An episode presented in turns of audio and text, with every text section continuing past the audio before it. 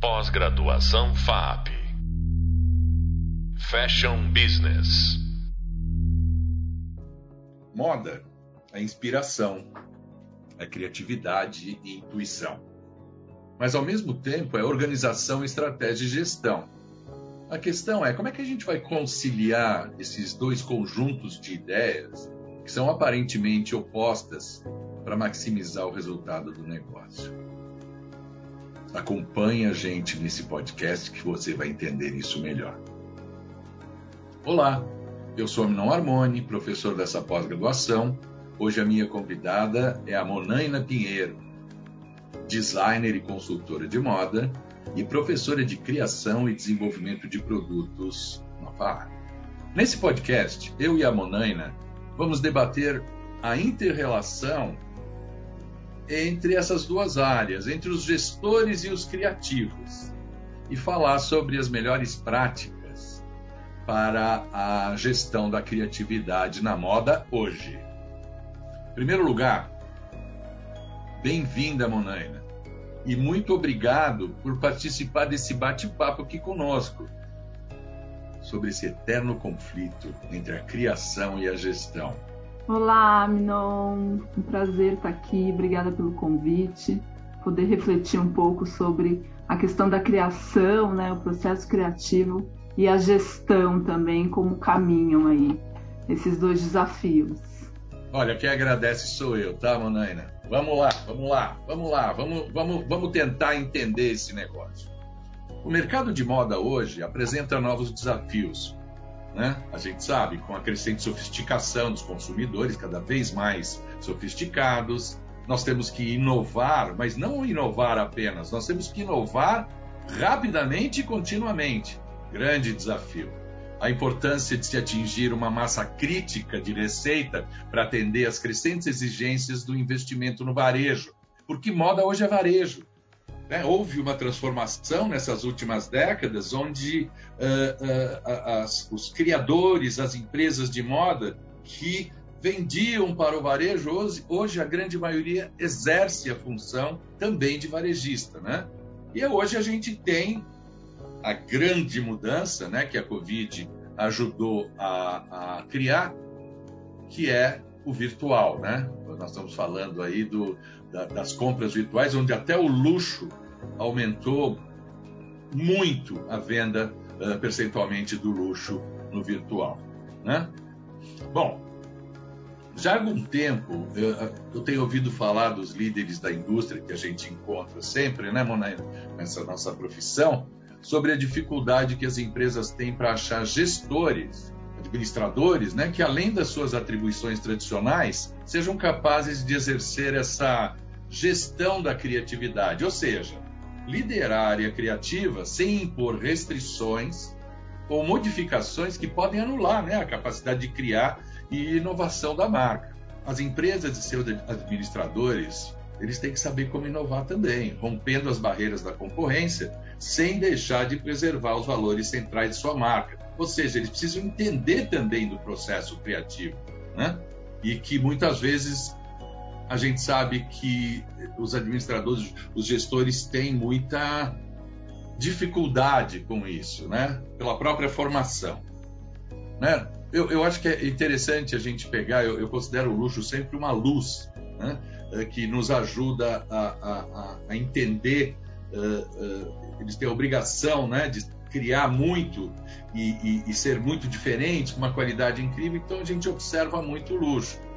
E a gente pode ver uns exemplos né, no setor de luxo que mostram como uma marca consegue reunir e harmonizar essas duas áreas, né, gestão e criação. Vou citar alguns que você conhece muito bem, Monaina, mas os nossos uh, alunos talvez não saibam exatamente, porque é praticamente a história né, recente da moda. Por exemplo, o Yves Saint Laurent e o Pierre Berger, o Giorgio Armani e o Sergio Galeotti, Valentino, né, da, Valentino Garavani e Giancarlo Giametti, uh, Ottavio e a Rosita Missoni, né, da, da marca Missoni, uh, Alberto e Máximo Ferretti, são, são, são duplas assim que ficaram icônicas, né? Gianni e Santo Versace, né? Tom Ford e Domenico de Soli naquela aquela, naquele primeiro desfile, eles já começaram e, foi uma febre uh, no início dos anos 90, né? Uh, para Gucci, eles estão juntos até hoje. Calvin Klein e o Barry Schwartz.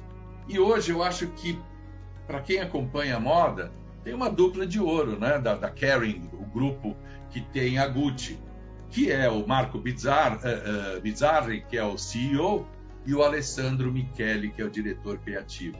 Os dois trabalham, eu diria, de mãos dadas. Os dois entendendo né, as funções do outro e trabalhando em conjunto. Eu acho que são bons exemplos. Né? Uma característica interessante que a, maioria dessas parcerias tem em comum, Manani, é que os dois papéis são exercidos por uma dupla que está muito ligada. É isso que eu estou falando, seja por uma amizade de longa data ou por uma afinidade pessoal, né? Existe essa esse entendimento, né? Essa uh, uh, uh, essa mesma linguagem, né? Completasse o outro, né? Isso, exatamente, né? E, e, e de uma forma fluida. Isso é uma grande dificuldade nas empresas, né? É, é, bem comum a gente ouvir em empresas de moda tradicionais, né, que os gestores falam do pessoal criativo como loucos, né? Esse pessoal é muito louco e tal, tarará. E os criativos consideram os administradores como o pessoal de escritório, né? Os, os gravatinhas, apesar de quem trabalha na moda pouco usa gravata, né? Mas com uma mentalidade limitada e uma visão sempre ultrapassada. Eu acho que nenhum nem outro, né? Então vamos começar esse bate-papo porque eu estou falando muito, Monaina. E eu quero te ouvir. Monaina, primeira pergunta: moda é arte? Grande pergunta, Arnon. É, eu considero que na verdade a moda não é arte, porque ela tem um mercado, né, para atender um público consumidor e ela tem uma importância aí de performar do ponto de vista financeiro, né? Então tem metas a serem atingidas, né? Ela precisa reverberar e dar um retorno aí financeiro bem expressivo, então é um negócio, né? É, mas é, eu falo que na verdade moda e arte é, andam em paralelo, mas tem os seus momentos aí de intersecções, né? Então tem momentos que elas se cruzam, né? E a moda bebe muito do universo das artes, né? Das artes visuais, ou também da arquitetura, do design, né? Mas é, não, a moda acho que não, não é arte, não, né? Tem sempre se alimentando da arte, mas tem essa preocupação de ter uma performance financeira, né? De performar bem como um negócio, né? Então, acho que isso é fundamental. É, é, é, a pergunta, eu acho que é, é, é, depende do país. A gente estava conversando sobre isso outro dia, né, Manuel? Uh, que dependendo do, do país, por exemplo, na França, ainda continua uma discussão muito séria, né? Principalmente porque a, a moda para eles uh, faz parte eh, da cultura, ou seja, faz, faz parte do ministério. O Ministério da Cultura sabe da importância da moda, né? Como, como um, um, um elemento chave para eles de recurso, de reconhecimento e econômico, né? Porque é, é tão importante. E outros países uh, uh, isso, isso não fica tão claro, né? E a história da moda no Brasil ela é muito recente também, vamos combinar, né? Sim, sim. Também se a gente pensar, né, a Europa é o berço da moda, né? Então o entendimento é diferente, né? A gente olha ainda muito para o desenvolvimento, né, europeu, né, para poder desenvolver a nossa moda, né? É, então a, a, vivência e a percepção deles, obviamente, é, é, é, diferente, né? Talvez seja muito mais aprofundada porque tem uma vivência muito maior, né? Uhum, Mas uhum. o Brasil daí já tem uma referência já muito mais recente. É, a gente está, tá, tá, a, a, eu acho que a criatividade, na minha opinião, não falta para o brasileiro. Né? Sim. E a gente está cada vez ficando mais, vamos dizer, profissionalizados na moda que isso é um processo e não acontece da noite para o dia, né? Mas o brasileiro sempre amou moda porque a, mulher brasileira, é, é, é a estética é muito importante para ela e tudo isso, isso foi refletido na nossa história, né? E um povo muito criativo. É só você olhar no carnaval, né?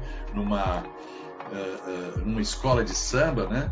São centenas e milhares de pessoas trabalhando juntos para um objetivo. Eu acho que até dá para fazer um paralelo aí interessante, que o desfile da escola de samba é como se fosse o, desfile né, de, uma, de uma marca de moda, né? Ô, vamos lá, vamos lá. Queria saber sua, a sua visão sobre experiência, né? Eh, sua, sobre como profissional, sobre esse, essa, essa luta, esse, esse uh, uh, uh, entre, entre a gestão e a criação. Como é que, como é, que é a tua vivência nisso? o, o que, que você tem notado? Isso tem mudado? Como é que está isso?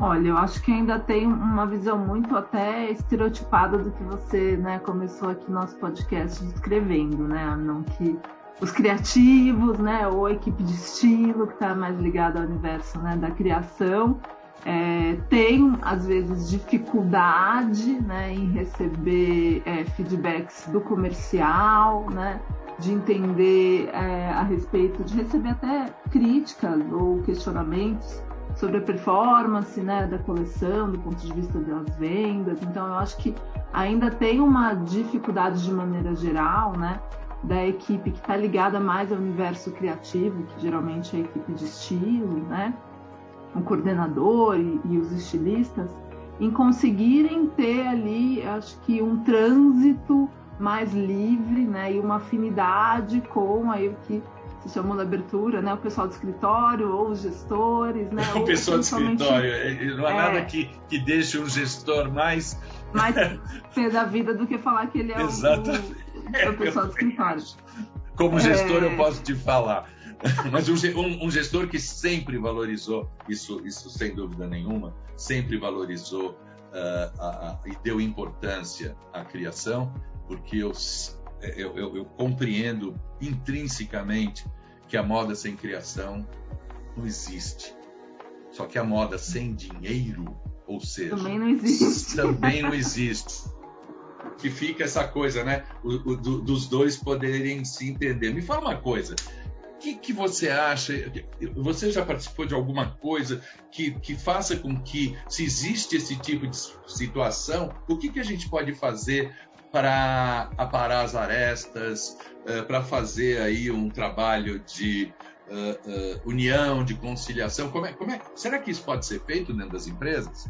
Acho que é um pouco que a gente estava conversando, já conversou, né, não? Que tem um denominador comum, né? Que é assim, todo mundo, no final, tanto estilista, equipe de estilo, né? Todos os níveis aí hierárquicos, hierárquicos da empresa, ou todos os setores da empresa eles vão ter a mesma finalidade que seria né, é, entender que a coleção precisa performar bem, ou seja, ela precisa vender, né? Então eu sendo da criação, eu sendo do comercial, né, é, a gente tem ali o, o mesmo intuito no final desse processo, né? Então, entender que cada um está dentro ali do seu setor ou desenvolvendo a sua atividade, mas com um bem comum, né? É, acho que tem momentos que o estilista ou que a equipe de estilo terá uma liberdade criativa maior, que daí uhum. pode ser no momento de desfile ou no desenvolvimento, né? Para um catálogo, para um lançamento, para uma campanha, onde daí podem vir inclusive outros profissionais, né? Os stylists, né? É, exercer a, a, criação de uma forma variada e mais ampla e mais livre. É isso que você está dizendo que tem Sim. vários momentos aqui que não é só o da criação. Você está falando, então, eu acho muito interessante isso que você trouxe, Monena, que é hoje em dia a gente não fala mais de. Eh, você lembra quando se falava estilista? Muita gente ainda fala, né? Ou designer. Eu acho que hoje é muito mais do que isso, né? É uma pessoa uh, de criação mesmo. E criação numa empresa tem a ver com a imagem da marca. Então você tem a questão do produto, mas a imagem da marca tem um peso tão grande quanto. Né? O produto tem que ser ótimo, mas a imagem da marca tem que fazer com que se crie desejo. E aí sim, também é uma sim. função legal e, e, importante né, do criador. Por isso que existe a figura do diretor de criação, né, mano? Sim, sim. Muito legal. O diretor de criação ele é um grande maestro, né, que vai estar regendo tudo isso, né?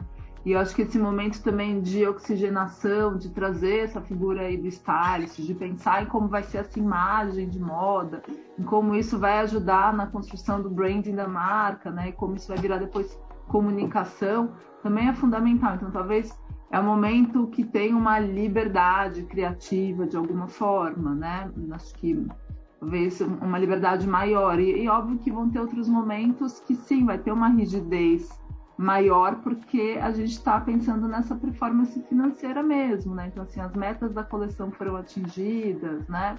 O que teve de pontos positivos, negativos, os gargalos produtivos, como performou cada um dos produtos. Então, a gente vai ter que fazer essa análise de histórico de vendas.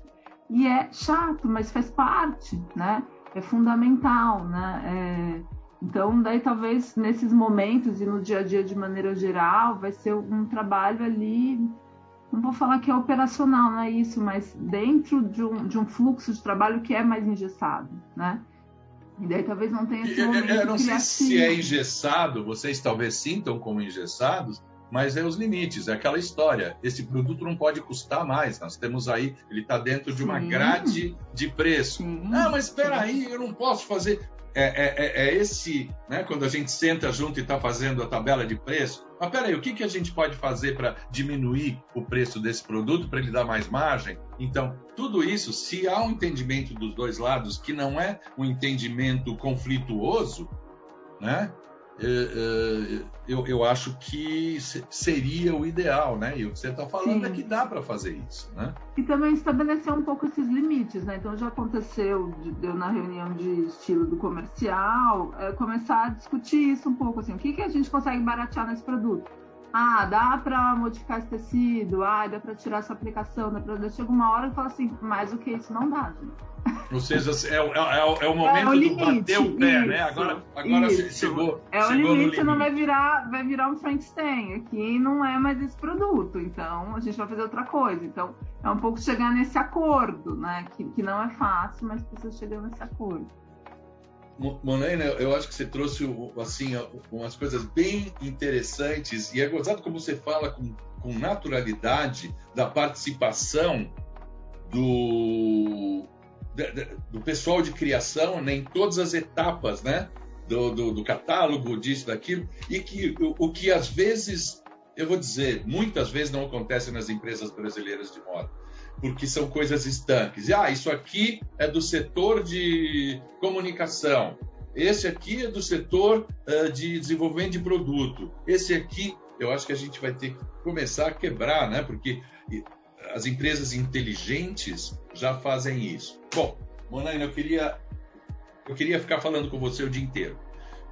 É, e acho que todo mundo gostaria de ouvir mais, mas a gente tem uma limitação aqui. E eu queria te agradecer muitíssimo pela sua ah, participação conosco e, e por trazer aí essa experiência para a nossa discussão. Imagina, não, eu que, eu que agradeço demais a oportunidade de estar aqui. Queria conversar mais também, falar um pouco dos, dos dramas, dos conflitos vividos, né? Mas eu acho que é entendendo a colocação de cada um, de cada setor e tentando trabalhar da melhor forma possível. Valeu, valeu, valeu. Obrigado. Obrigada, obrigada. Nesse primeiro podcast, discutimos a importância da criatividade no negócio da moda. Vimos que a gestão não precisa ter ou adquirir habilidades artísticas né, para fazer a gestão em uma empresa de moda. Vimos que entre as funções mais importantes, se não a mais importante da gestão de moda, é criar um ambiente que incentive e apoie o processo criativo. Esse tem que ser o objetivo. O papel da gestão é trabalhar como integrador que conecta os valores com, com objetivos, cultura com estratégia e resultados com incentivos e recompensas. Essas são as ferramentas que a gente tem, né? Nesse podcast, eu e a Monaina aprofundamos o tema sobre os dois pontos de vista, gestão e criação. No próximo podcast, vamos examinar os conceitos de liderança em moda e como eles ajudam a explicar o processo de adoção das tendências pelos consumidores. Até lá!